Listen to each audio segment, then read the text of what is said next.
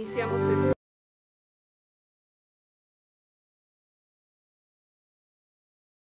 en vida, la de ser santos. Durante más de 20 programas hemos conocido diferentes vidas, algunas de personas lejanas a nosotros en el tiempo y en el espacio, otras de personas quizá más afines a nuestra cultura, a nuestra época, a nuestro aquí y ahora, pero todas con algo en común, su amor por Dios y al prójimo y también su decisión por llegar a contemplar al buen Padre cara a cara. Y esto lo llevó con más o menos esfuerzo, pero con mucha oración y mucha cercanía a la Eucaristía, justamente ante la presencia de Dios. Santos y beatos africanos, asiáticos, americanos, europeos y por supuesto pues originarios de nuestro continente, de nuestro país, como Anacleto González Flores, el maestro Cleto, como el padre Agustín Pro, como Juan Diego, el vidente de Nuestra Señora de Guadalupe. Hombres y mujeres de, las primeras épocas, de los primeros siglos de la era cristiana y también de épocas actuales. Lo que hemos visto es que la santidad no viste de uniforme, sino que es tan variada y tan irrepetible como variados e irrepetibles somos nosotros, hijos de Dios. Pues bienvenidos a este programa, Misión Ser Santos, al primer programa de este año. Soy su servidora Rosa María Becerril, misionera laica asociada, y hoy está de nuevo con nosotros Cintia García. Hola, Cintia, bienvenida. Hola Rosa, muchas gracias por invitarnos a este programa, pues aquí con mucho gusto para platicar de estas vidas ejemplares. Cintia, como ya lo hemos comentado, es una de las, uno de los rostros, uno de los corazones detrás de la revista Almas, tan Nuestra conocida para muchos. ¿verdad? En, este, en esta su edición de enero la, presentamos para quienes no la conozcan. Aquí está la, nuestra edición de enero, eh, que ya trae un nuevo rediseño y pues ahí los invitamos a leerla a quienes les llegue y quienes no les llegue. Bueno, pues ¿cómo, cómo es la forma en que les puede llegar? Pues eh, haciendo cualquier especie de donativo aquí en Misioneros de Guadalupe, les va a llegar su revista Almas a la puerta de sus hogares. Les invitamos a leerla, conocerla. Quienes no la pueden conocer también o quienes no puedan este, pues, realizar algún donativo, también pueden entrar a www.misionerosdeguadalupe.org y leer ahí la edición en línea, que está gratuita para todos. Así es. Esta revista que es sin duda nuestra mejor, nuestro mejor promotor vocacional, nuestra mejor promotora vocacional, Damos a conocer el ser y quehacer de nuestro instituto, las noticias en misión, el trabajo que se pasa, ¿verdad? Los trabajos que se realizan en misión. Así es, de nuestros sacerdotes misioneros de Guadalupe y también de los misioneros laicos asociados, que bueno, están ahí colaborando en distintos países de misión. Así es. Así, padrinos, madrinas, así es como ustedes saben qué están haciendo sus ahijados los misioneros de Guadalupe.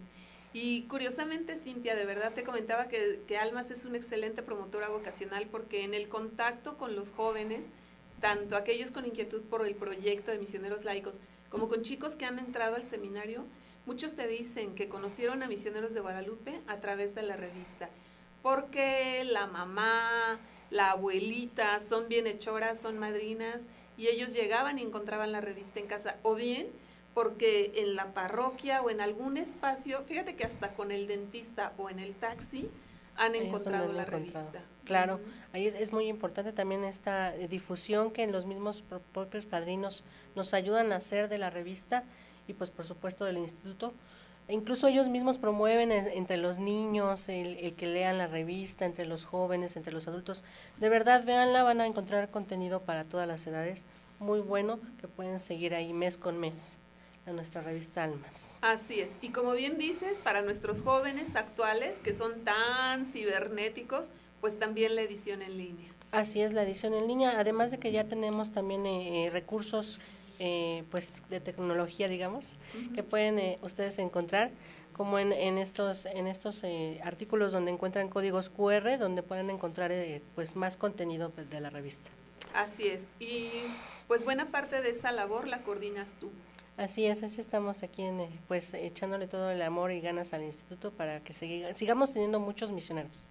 Muchas gracias, Cintia. Gracias por tu labor. Gracias también por acompañarnos en el programa del día de hoy. No, pues gracias por la invitación.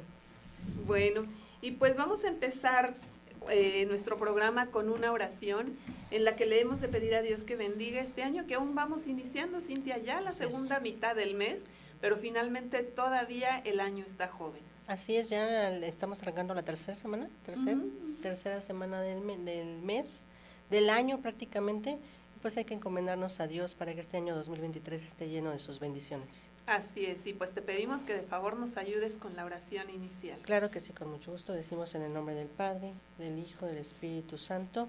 Amén. Amén. Al comenzar un año nuevo, te damos gracias, Señor, por todo lo que de ti hemos recibido, nuestra familia, nuestra vida, la salud, el cariño y amor que nos han arropado, y por todo lo que nos das a cada instante. Dios eterno, concédenos que en este año gocemos de paz, felicidad y justicia, que tengamos los bienes materiales que necesitamos y también que sepamos ser reflejo de tu amor en nuestras obras. Te pedimos nos bendigas y nos protejas, nos ayudes y cuides cada día y nos concedas caminar por sendas de paz, felicidad y justicia.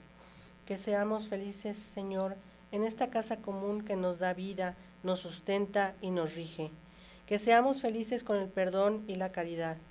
Que seamos felices con tu palabra, pues sin ella no hay humanidad ni solidaridad.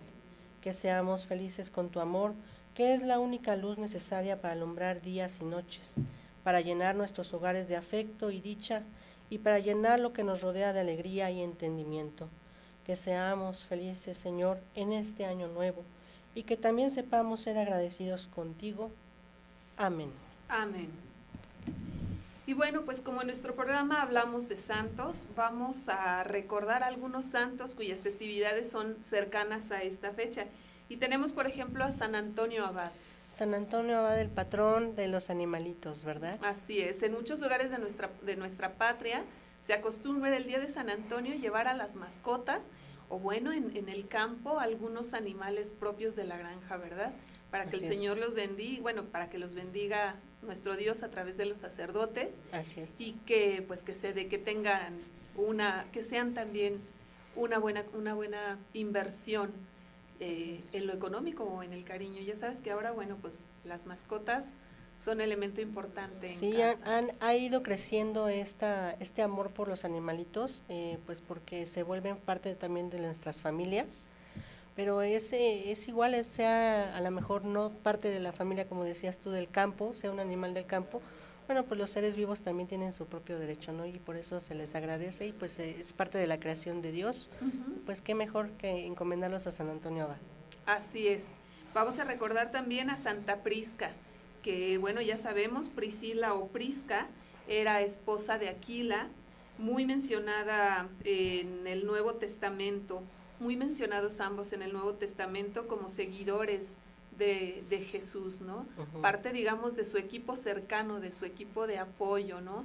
Fieles, incondicionales a, a Jesús. Ellos vivieron en Roma hasta que el emperador Claudio estableció la expulsión de los judíos de Roma, ¿no? De los seguidores de, de esa nueva religión, de esa nueva secta, como se le consideraba en ese tiempo, ¿no? Sí, que venía surgiendo en los primeros inicios del cristianismo, bueno, pues era difícil, pero ellos estaban ahí al pie del cañón demostrando con su fe eh, pues que el cristianismo iba a, prevalecer delante de todo.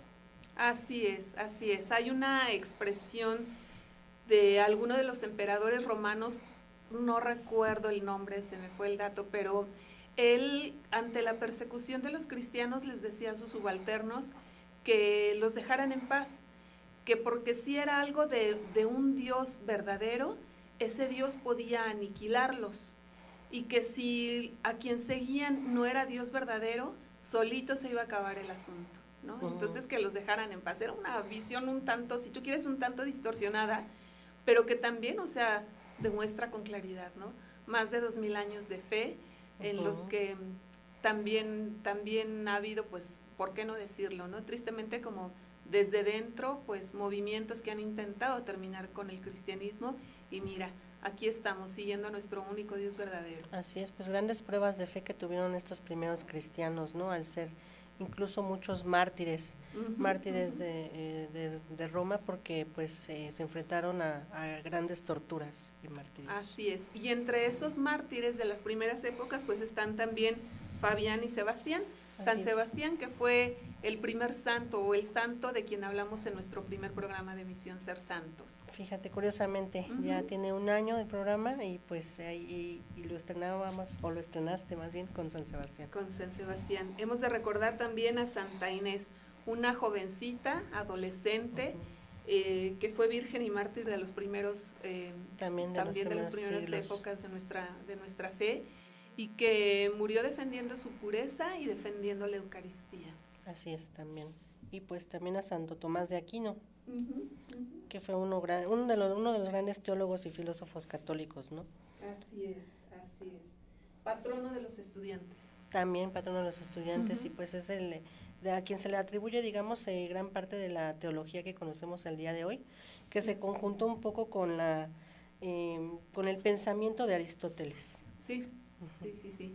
Así es. Pues son algunos de los santos de quien de quienes hemos eh, eh, de recordar o a quienes hemos de festejar en estos días. Pues vamos a un corte, amigos, a nuestro primer corte del programa y después vamos a recordar de alguna manera con los personajes del día de hoy, habremos de recordar la parábola del buen samaritano. Esperamos sus comentarios, comuníquense con nosotros a través de la línea misionera 800 0058 100 o a través de cualquiera de nuestras redes sociales. Estamos en Facebook, YouTube, Instagram, Twitter, e incluso en, ya tenemos TikTok también y Spotify. nos encuentran como Misioneros de Guadalupe. Así es. Esperamos sus comentarios mientras vamos a corte.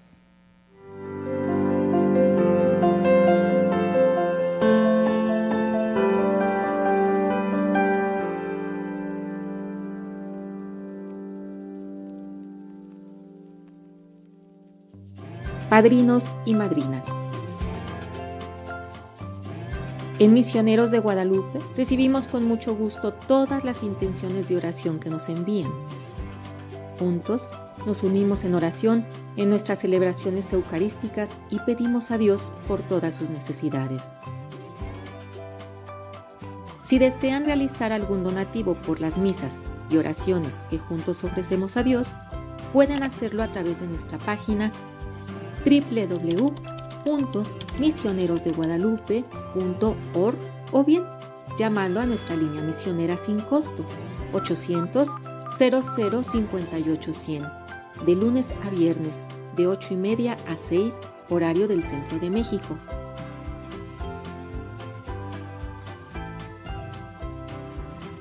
Gracias a sus contribuciones, la misión sigue adelante.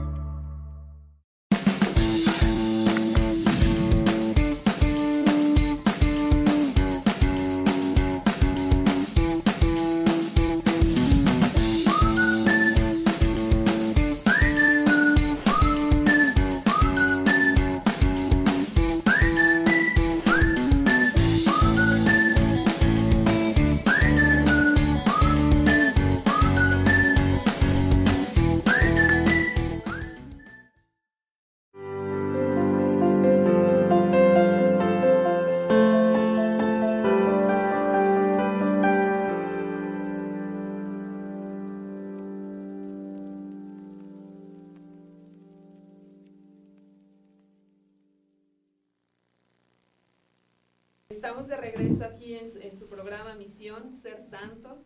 Gracias a quienes nos están acompañando a través de las redes sociales. Lupita Castro, Lupita, te mandamos un abrazo fuerte, fuerte, con mucho cariño, querida amiga.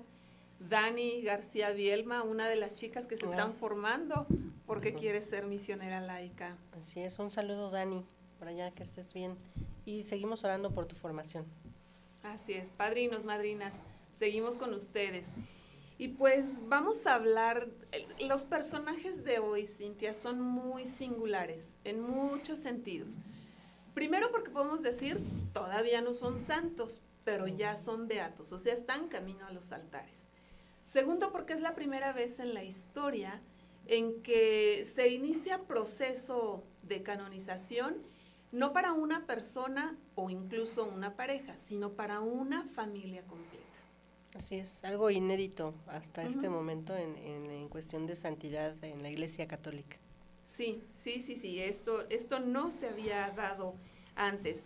Una familia conformada por los papás, Joseph y Victoria, por seis hijos de entre ocho años y año y medio de edad, pero por un bebé que estaba aún en el vientre de su madre. Y a quien también se va, vamos, quien también está en ese grupo en proceso de canonización. Lo hace muy interesante, se prestó en algún momento a, a la discusión de si el bebé, pues al, no, al ser no nacido aún, al ser no bautizado aún, podía o no ser eh, considerado santo. Y entre esas grandes discusiones teológicas se llega a la conclusión de que el, pequeño, el no nacido, recibe lo que llamamos bautismo de sangre. O sea, se le considera también a él mártir y es como si hubiese sido bautizado, digamos, sacramentalmente, ¿no? Así es, exacto. Y, pues también es de notar este hecho eh, inédito, pues que es un no nacido, ¿no? A quien se está en proceso de, beatificación primero y luego de canonización. Algo de realmente inédito y que además nos hace reflexionar mucho en esta cuestión eh, que es muy polémica de si el, no nacido tiene derechos o no tiene derechos, ¿no? Y la, la Iglesia Católica, pues claro que los reconoce. Eh, me parece que tenía siete meses de gestación, entonces es un bebé pues ya como tal formado, a punto de nacer y pues claro, tiene derechos. Así es. Incluso se comenta que quienes, quienes vieron los cuerpos de la familia Ulma, que así se apellidaban, no sé si debido a, pues a la forma en que murieron, en que murió Victoria, la mamá, se, se desencadenó el proceso del parto. Entonces se habla de que el bebé estaba naciendo ya, pues, ¿no? Entonces, pues, al morir la madre, al haber sido asesinada, como vamos a comentar más tarde, pues el bebé también pierde la vida, ¿no? Híjole, pues un, suceso muy, muy fuerte, pero también muy revelador, ¿no? Eh, que nos deja ver que la santidad va, puede ir más allá. Fíjate cómo trasciende, ¿no? Ese Dios que es Dios de, de la vida yo creo que también nos habla como reafirmando el hecho que desde la concepción misma hay vida. Hay vida y es vida humana y hay vida que debemos defender desde ese preciso momento. Y hay vida y hay dignidad y hay creación, ¿no? O sea, la, maravillosa creación divina que pues se debe defender. Así es, pues entremos en materia. Hoy, 27 de enero, recordamos, perdón, el 27 de enero hemos de recordar a las víctimas del holocausto, del que tuvo lugar durante la Segunda Guerra Mundial. Y esta familia muere precisamente en, en, épocas de la Segunda Guerra Mundial. Vamos a recordar el dolor que se provoca, que han provocado otros genocidios, ¿no? Como los ocurridos en Camboya, en Ruanda, en Bosnia, en Darfur, en tantos lados, ¿no? Como muchas veces el, hombre no aprende, ¿no? Y pues ellos, los Ulma, a quien se les conoce también como los, los samaritanos de Markova, mueren en, esta, en este marco, en el marco de la Segunda Guerra Mundial. Si bien no fueron enviados a campos de concentración, primero porque no eran judíos, eran polacos, eran ciudadanos polacos, sí mueren en, en, en este marco dramático de la Segunda Guerra Mundial. Así es, eh, digamos que también son víctimas, por tanto, del holocausto. Víctimas y mártires del holocausto. Sí, así se les considera. El pasaje, en uno de los pasajes, en uno de los evangelios, en el Evangelio de San Lucas, em, se nos dice, nos cuentan el, el, pasaje del buen samaritano, ¿no?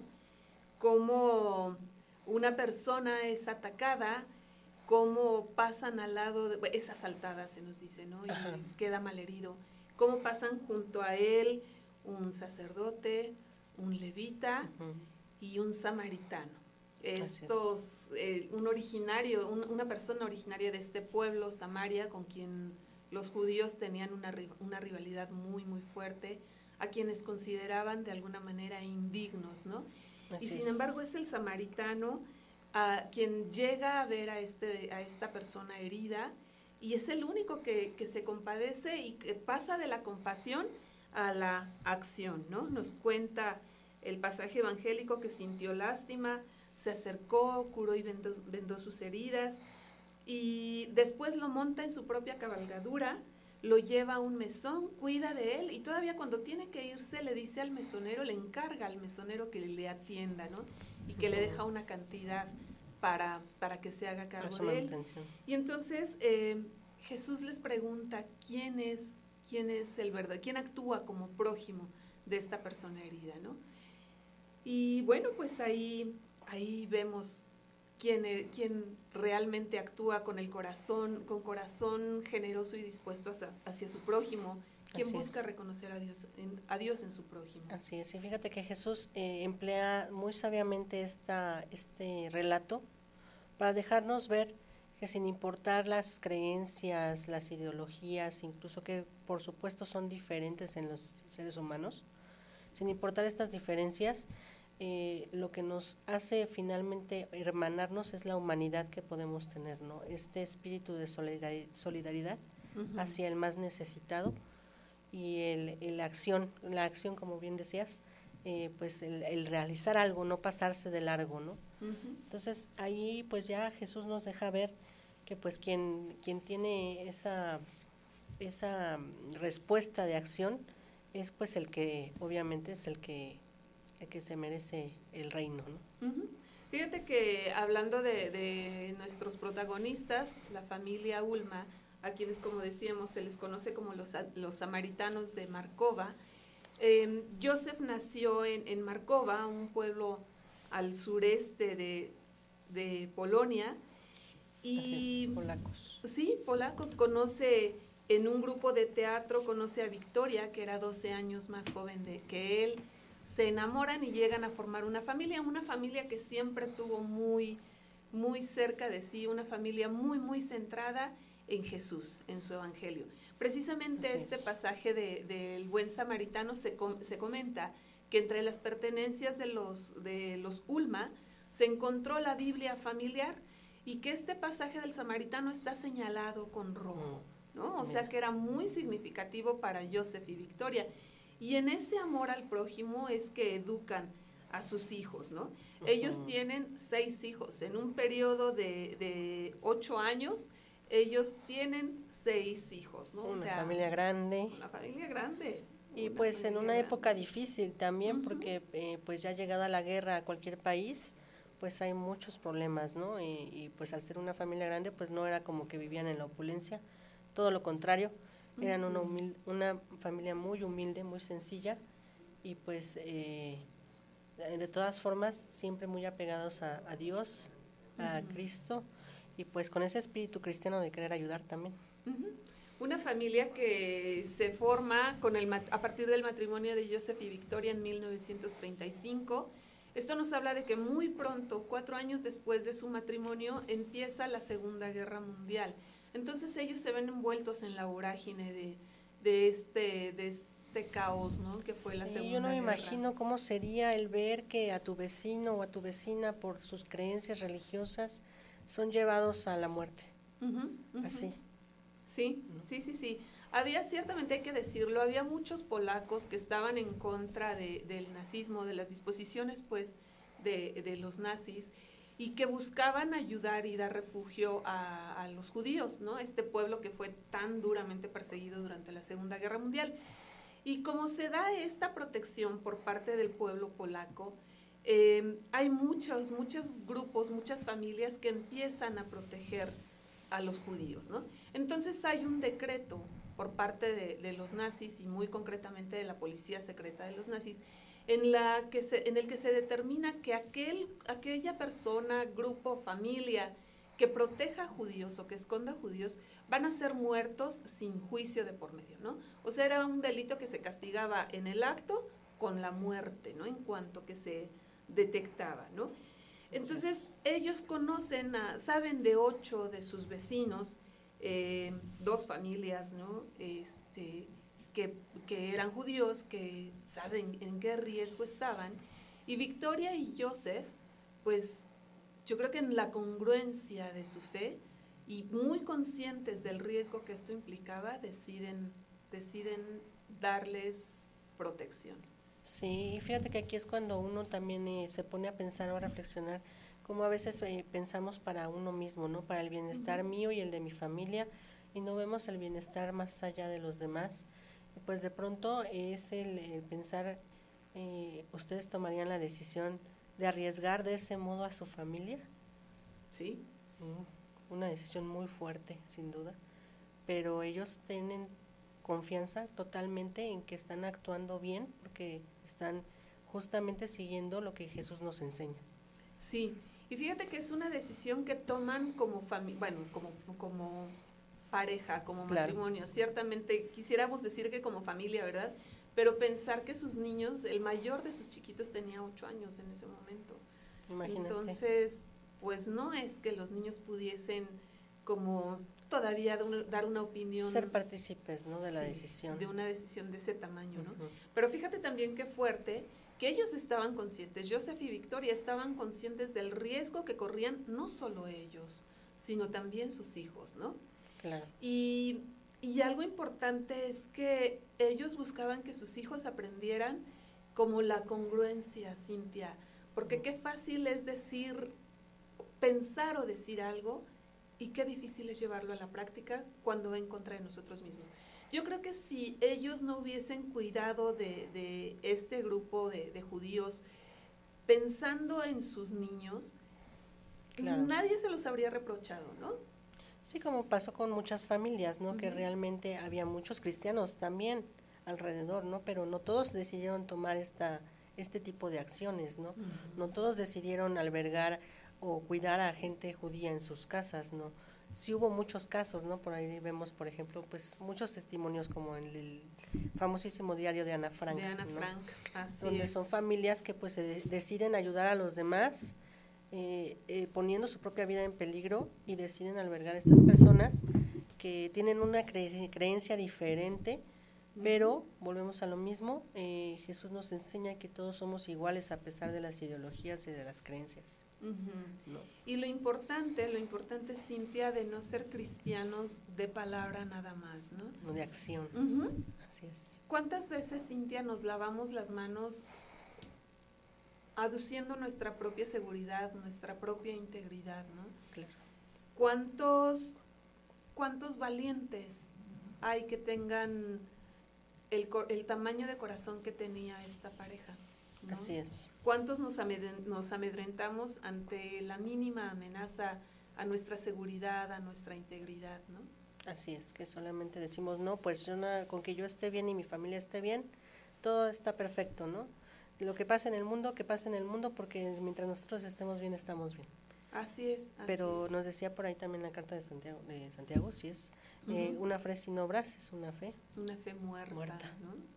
La importancia del testimonio la importancia también, Cintia, de saberse apoyados y sostenidos por la gracia de Dios, porque no es, una decisión que se tomara fácilmente o no es una decisión que se tomara confiando en sus propias fuerzas o en sus propias capacidades, sino que tenían una confianza plena, total, entregada a, la, a, Dios mismo. Así es, y no tanto en los seres humanos, porque no es como que ellos conocían a las familias que se iban a quedar no es como que, ay, voy a cuidar a mi tía o a mi tío lejano, ¿no? Eh, no, son, eran personas desconocidas completamente. Prácticamente. Que deciden albergar en su casa. Así es. Y andando el tiempo, bueno, ellos, ellos deciden darle eh, protección, darle escondite a estas familias. Ajá. Em, eran dos familias judías, los Goldman de Markova, eran Golda y Laika, junto la, pareja junto con una niña y los Sal de Lankut, una un comerciante de ganado junto con su esposa y sus cuatro hijos. Así es. Entonces, también imagínate como lo que implicaba meter ocho personas a tu... Escondidas en tu casa, ¿no? Ocho, nueve personas. Y, pues, no era una casota, ¿no? Era una, una humilde casita donde había que esconder a estas personas y además pues también cuidar de tu propia familia, ¿no? Muy curiosamente, entre los planes que, que esta familia, los Zulma, no pudieron concretar, fue que vivían en una casa de, tamaño pequeño, más bien, para ya el tamaño de la familia que tenían. Ellos tenían poco que habían comprado una extensión de terreno considerable para trasladarse allá con sus hijos y empezar una vida más en el campo, en un espacio más abierto que les permitiera incluso obtener un, mejor nivel de vida, ¿no? Y en esta casa familiar relativamente, o sea, pequeña, es que imagínate el tamaño para que seis hijos, la pareja y luego ocho invitados. ocho personas que tienes que esconder además, o sea, buscar dónde, ¿no? Así es. Pero para ellos era importante, o sea, amaban a su familia, tenían muy en cuenta, por supuesto, a sus hijos, pero también tenían, sentían la necesidad de enseñarles a sus hijos a vivir plenamente confiados en Dios y cumpliendo con lo que Dios les pedía, ¿no? Así es. Yo creo que también amaban a la humanidad, porque, pues obviamente estaban viendo, pues una destrucción terrible y pues había que tomar acción, había que tomar acción, no, no ser solamente un espectador. Y en medio de todo este caos y toda esta realidad tan dura que se estaba viviendo en, pues en, esa, en Europa, pues, y muy concretamente en Polonia durante esta etapa de la Segunda Guerra Mundial, llega el 24 de marzo de 1944. No se sabe quién delata a la familia Ulma, pero se sabe que en esa madrugada llegaron varios funcionarios de la policía secreta, de la temibilísima SS nazi, a la mm. finca de Joseph Ullman. ¿no? Entonces, pues ya sabrás, llegaron en la madrugada con toda la prepotencia del mundo, les dicen que saben que tienen escondidos a, los judíos, estas personas, sacan a la fuerza a los judíos y sin mayor trámite fusilan a los judíos o ejecutan a los judíos en ese momento. Enseguida, pues ya sabes, a, Joseph y a Victoria, sin importarles el evidente estado de, embarazo de Victoria, tenía ya más de siete meses de embarazo, no les importa y, los matan, ¿no? Entonces los niños se despiertan y bajan, los chiquitos, el jefe de, la policía se da cuenta, él se llamaba Eilert Dicken, todavía se consigna su nombre, ¿no? Él este, al ser interrogado sobre qué había que hacer con estos niños, quizá alguno de los soldados a su cargo, quizá movido por, pues por la ternura que pudieron inspirarle esos niños, y quizá con el deseo de, no sé, pues quizá de, referirlos a algún lugar, no lo sé, ¿no? No sé, ajá. Pero él pregunta, un soldado pregunta que qué se iba a hacer con esos niños, y pues el comandante Dicken, eh, pues decide ejecutarlos también, ¿no? Y a sangre fría a sangre fría ejecuta a los seis pequeños de la familia. Ahora sí que como vemos en las películas que actúan los nazis, así es, ¿no? O sea, sangre fría, así fue. No, no es algo hollywoodense solamente, sino que es la realidad, así los asesinan, y sin más ni más, y simplemente por haber defendido o haber amado a la humanidad. Qué fuerte, qué fuerte acción y qué fuerte el testimonio de la familia hoy. Así es, muy, muy fuerte. Pues, ¿qué les parece, padrinos? Un ejemplo impresionante. Vamos a corte para dar oportunidad a que también nos comenten, expresen sus comentarios sobre, sobre esta familia, sobre el programa de día de hoy. Vamos a corte y regresamos. Volvemos.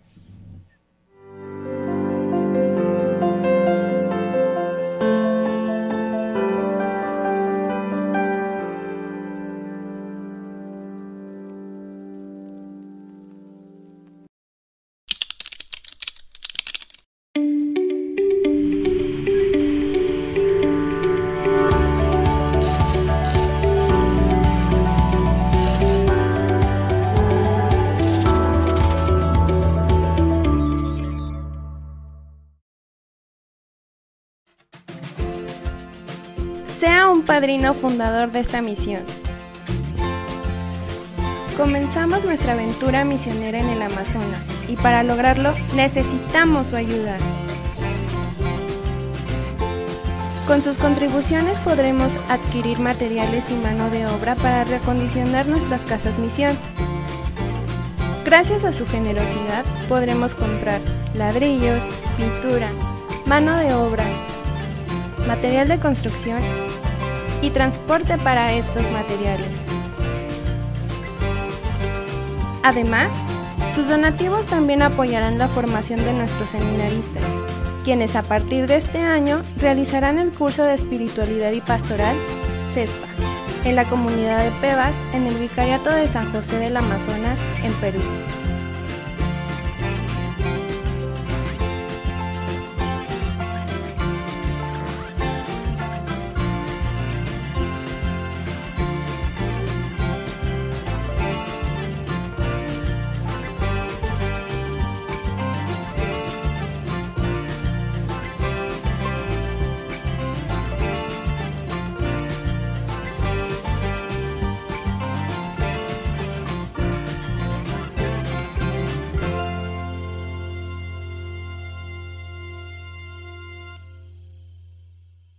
Una nueva misión, la Amazonía. Misioneros de Guadalupe, comprometidos con brindar respuesta a las recomendaciones de nuestro undécimo capítulo, consolida su presencia en las tierras misioneras de Perú y Brasil, fusionándose para abarcar mayores territorios de evangelización, formalizando así la misión de la Amazonía. El 15 de septiembre de 1980, llegaron a Bagua, Perú, los primeros misioneros de Guadalupe a la parroquia de San Juan Bautista en la región nororiental del Marañón. A partir de entonces han colaborado en diferentes comunidades peruanas como Pucallpa, Lima y Cusco.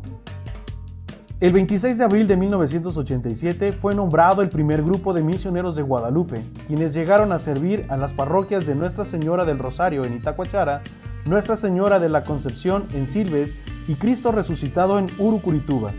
Se ha colaborado en diferentes parroquias de la prelatura de Itacuachara. En el 2022, la misión de la Amazonía a fin de llegar a más comunidades necesitadas de evangelización, se formaliza esta misión, comenzando en el Vicariato Apostólico de Pucallpa, el Vicariato Apostólico de San José de las Amazonas, la Diócesis de Alto Solimoes y la Arquidiócesis de Manaos. Asimismo, en la triple frontera de Colombia, Perú y Brasil, comenzamos a trabajar con la comunidad indígena ticuna, principalmente en la diócesis de Alto Solimoes, Brasil, y el Vicariato Apostólico de San José del Amazonas, Perú.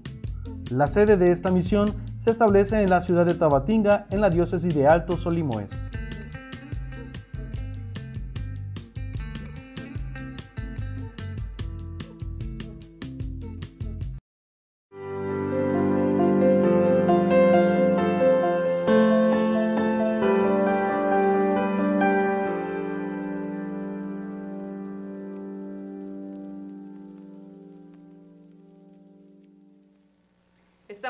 Regreso en su programa Misión Ser Santos. Gracias por seguir acompañándonos. Señora María Guadalupe Rea, un abrazo con mucho cariño hasta Guadalajara. Gracias por acompañarnos, señora, y bueno, que, que Dios siga bendiciendo a su familia también. Gracias a quienes nos siguen en el programa. Gracias también a quienes lo verán más adelante, porque el programa queda en, en nuestras redes sociales. Así es. Y pues ojalá haya oportunidad de que más gente lo vea y más gente conozca el testimonio grandote de esta familia. Así es, que sigan compartiendo este enlace para que llegue a más personas también. Comentábamos en el corte, Cintia, de que de algunos datos, digamos, extraoficiales que se tienen respecto a la familia, la familia Ulma. sí. Y hay uno que llama mucho la atención. Sí, en fin, fíjate que eh, de estas dos familias que ellos eh, amablemente albergaron en su hogar, pues tratando de salvarlos, de la familia Sal, pues era, como decías, un, un, comerciante judío. Entonces, pues no era, eh, tenía bienes, tenía casas y cosas, digamos, ¿no? Bienes materiales. Y eh, se dice que él los dejó encargado a un vecino en lo que se iba a esconder para que no lo encontraran los nazis. Cuando llegó con la familia Ulma, eh, los digamos que sus, todos sus bienes los dejó encargados y pues dice o se dice que es la persona a la que les dejó encargado los bienes, esta persona fue la que los delató. ¿Para qué? Para quedarse con sus bienes. Sabía que al delatarlos los iban a encontrar y a matar y pues él se iba a poder quedar con los bienes materiales. Fíjate qué fuerte, ¿no? ¿Y qué nos dice esto? O sea, como hay una frase del Papa Francisco que a mí me llama mucho la atención. Dice que no debemos dialogar con el enemigo, ¿no? Y quizá quien los delató pues tuvo ese diálogo con el enemigo en el sentido de que el enemigo por supuesto que aprovecha cada oportunidad que tiene para tratar de, de, de pues de atraernos a él, ¿no? De hacernos caer. Y fue seguramente lo que pasó. Y pues la obviamente cayó en la avaricia, en la envidia. En la envidia y pues dijo, esta es la oportunidad de hacerme de todo esto, eh, pues vamos a decirlo. Así fue, así de triste fue. Y decíamos también que es muy, en, la, en las guerras pues sale lo peor de la humanidad también y contrastantemente también ha salido, han salido cosas muy buenas como este gran testimonio de amor de la familia Ulma. Y cabe señalar que aún después de la ejecución de la familia Ulma, junto con los Goldman y los Sal, estas familias a las que ellos generosamente protegieron, pues cabría pensar que, que, el pueblo se amedrenta y deja de ayudar a los judíos. Y no fue así. O sea, el hecho de que ellos hayan sido ejecutados, algo que llama la atención es que, decíamos, ¿no? El, la muerte de, de Victoria desencadena el proceso de parto y, pues el pequeño queda como a medio nacer, digamos, ¿no? Y a pesar de todo estos, de todos estos horrores que se debieron ver en este acontecimiento tan, tan fuerte, pues el, pueblo, el pueblo de Marcova, la aldea de los Zulma, sigue ayudando judíos. Y se dice, o está documentado, que al menos hubo 20 vidas que se pudieron salvar gracias a estas acciones de personas que ahora son anónimas, ¿no? Que, permanecen en, el anonimato, pero que igual que los Ulma, pues supieron ser congruentes con su fe. Así es. Y se dice como muy fácil, pero pues a la, a la, a la larga podríamos decir, imagínense que fueran de esas familias que fueron rescatadas, descendientes de esas familias que fueron rescatados. ¿Con qué amor no verían a estas personas que arriesgaron su vida por ellos? ¿no? Es un gran testimonio de amor de, pues de, la misericordia divina. Sí, la parábola del buen samaritano a la que nos referíamos termina cuando, cuando Jesús, después de contar, bueno, más bien el pasaje del buen samaritano, termina cuando Jesús, después de comentar esta parábola, le pregunta al maestro de la ley, ¿quién de los tres te parece que fue, que actuó como el prójimo de quien cayó en las manos, en manos de los salteadores? Y el maestro de la ley contesta, el que tuvo compasión de él. Y termina diciendo el pasaje, vete y haz tú lo mismo. Y estas palabras pues las vivieron en carne propia los Ulma, ¿no? los samaritanos de Marcova.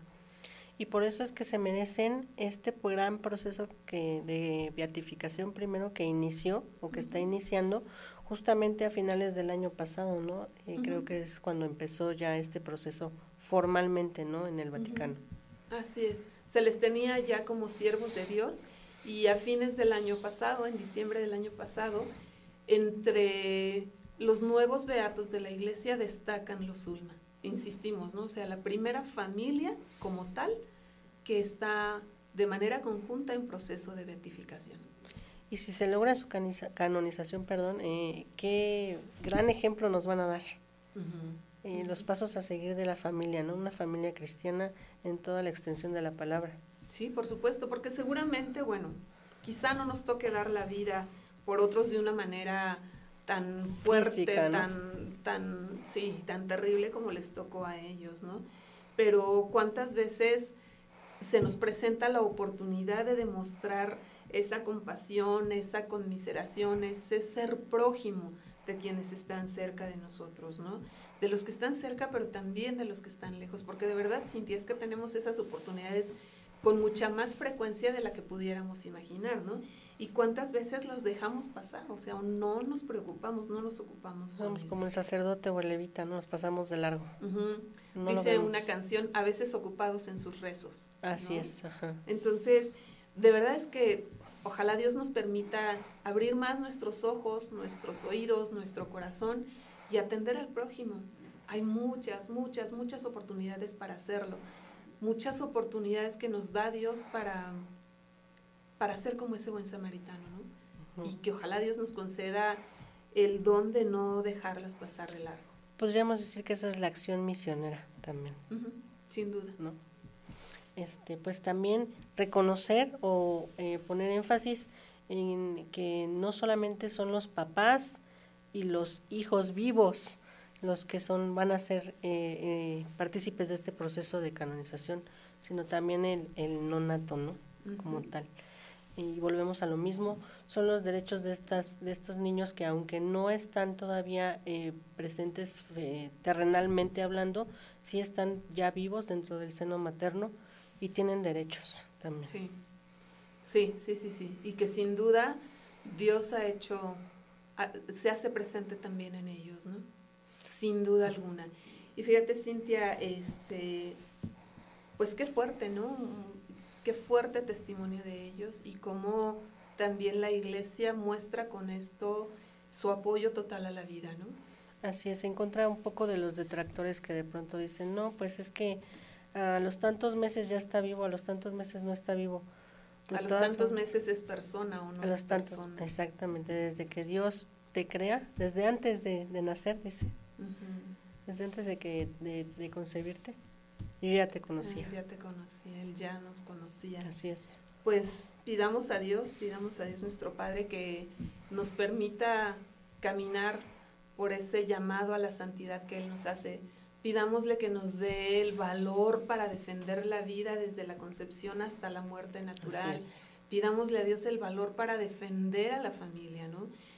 Se dice mucho que el, el ataque ahora por parte del enemigo es en contra de la familia y estamos viéndolo, Cintia, en una realidad impresionante que nos habla de, de, pues de cosas muy, muy raras, ¿no? O sea, pensar en familias homoparentales, pensar en una serie de distorsiones que no atentan, si tú quieres, no solo en contra de, nuestros principios de fe, sino en contra de la lógica y la naturaleza misma. ¿no? De tantos procesos también que estamos viviendo de violencia, de, de cada vez que vemos que más feminicidios, que más cosas de estas, bueno, pues todo se viene originando desde lo mismo, siempre lo hemos, se, se, ha dicho y está comprobado, pues que toda la educación parte de un solo lugar, que es donde la familia.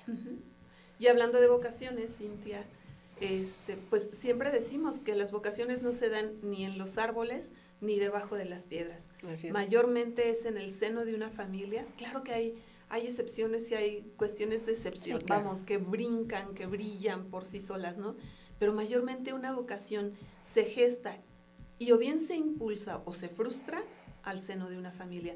Pidamos a Dios también que nuestras familias sepan ser fuente de vocaciones sacerdotales, de vocaciones religiosas, de vocaciones misioneras, de vocaciones laicas, que asume su papel protagónico en la historia de la salvación y que desde una realidad como la que vivimos, trabajando en los medios de comunicación, trabajando en, las, los campos que nos son propios, desde allí también defender la, la verdad y también trabajar por el reino. Así es, porque recordemos que todos estamos llamados, todos, todos estamos llamados a la santidad. Y entonces pidamos también a Dios que lleve a buen puerto este proceso de canonización de la familia Ulma. Que así sea. Y vamos a terminar nuestro programa con la oración por la familia de San Juan Pablo II. Si nos haces favor, sí. Ay, con mucho gusto. En el nombre del Padre, del Hijo, del Espíritu Santo. Amén. Oh Dios, de quien procede toda paternidad en el cielo y en la tierra. Padre, que eres amor y vida, haz que en cada familia humana sobre la tierra se convierta, por medio de tu Hijo Jesucristo, nacido de mujer y del Espíritu Santo, fuente de caridad divina, en verdadero santuario de la vida y del amor para las generaciones, porque siempre se renuevan. Haz que tu gracia guíe los pensamientos y las obras de los esposos hacia el bien de sus familias y de todas las familias del mundo Haz que las jóvenes generaciones encuentren en la familia un fuerte apoyo para su humanidad y su crecimiento en la verdad y en el amor.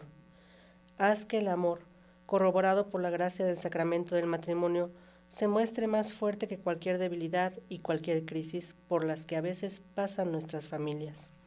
Haz, finalmente, te lo pedimos por la intercesión de la Sagrada Familia de Nazaret, que la Iglesia en todas las naciones de la tierra pueda cumplir fructíferamente su misión en la familia y por medio de la familia. Tú que eres la vida, la verdad y el amor, en la unidad del Hijo y del Espíritu Santo. Amén. Pues con esto damos por concluido nuestro primer programa del año de Misión Ser Santos.